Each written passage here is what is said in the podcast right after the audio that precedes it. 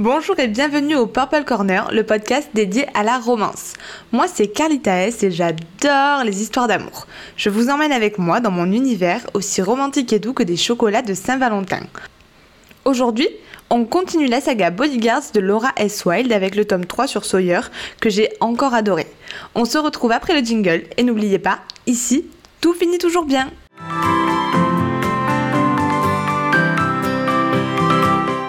Décidément, Laura est Wilde, elle voulait ma peau. Les cliffhangers de fin et le suspense, elle ne connaît que trop bien, et j'ai terminé la saga en moins d'une semaine. Oui, alors que je ne faisais plus depuis longtemps car j'ai appris à être raisonnable, j'ai souvent repoussé l'heure du coucher pour suivre les aventures de la famille Westwood, retenant mon souffle, pleurant, riant, et le tome sur Sawyer, il n'a pas fait exception à la règle. Hein. Au contraire, euh, je pense que c'est celui qui m'a le plus tenu en haleine et tenu réveillé en pleine nuit. On commence donc l'histoire avec l'événement tragique qui est survenu à la fin du tome 2. Ok, euh, je vais essayer de ne pas vous spoiler, même si c'est pas l'envie qui me manque. Donc, après ce drame qui a frappé la famille, Sawyer, il apprend que la femme qu'il a cherchée pendant des années et qu'il croyait même morte, son amour de jeunesse, faisait en fait partie bah, des clients de l'agence de son père. Et euh, aujourd'hui, elle a besoin de sa protection.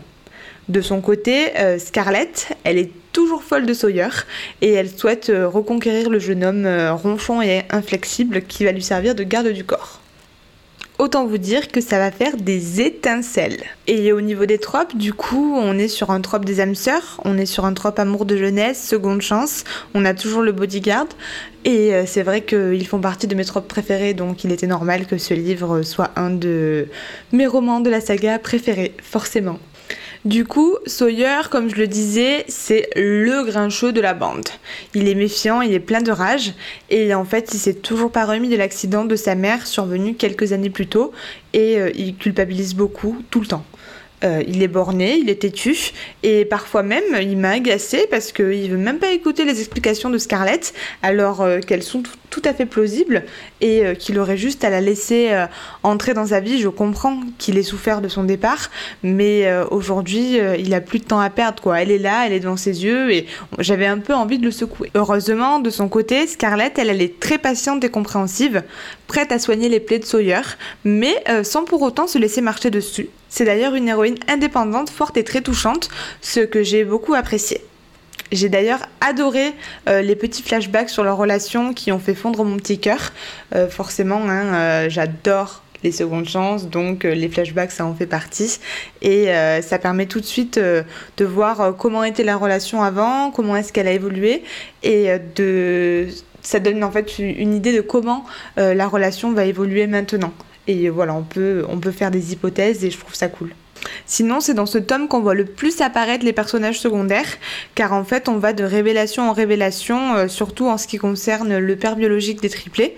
Et euh, on retrouve donc euh, les deux premiers couples des, voilà, des deux premiers tomes, ainsi que Billy et Jackson, dont j'avais hâte de connaître l'histoire depuis le tome 1 et les indices semés par-ci par-là par l'autrice. Toujours aussi fluide et addictive, la plume de Laura S. Wilde, elle nous tient en haleine tout au long du roman.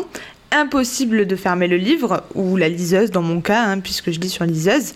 Et euh, les liens familiaux, ils sont encore plus présents dans ce livre, car toute la tribu Westwood, en fait, elle fait face à des événements dramatiques, et euh, ils en sortent tous soudés, comme toujours. Cette autrice, elle a vraiment un don pour créer des personnages et leur donner vie. En plus, encore une fois, elle nous donne des petits indices sur la prochaine histoire, ce que j'adore.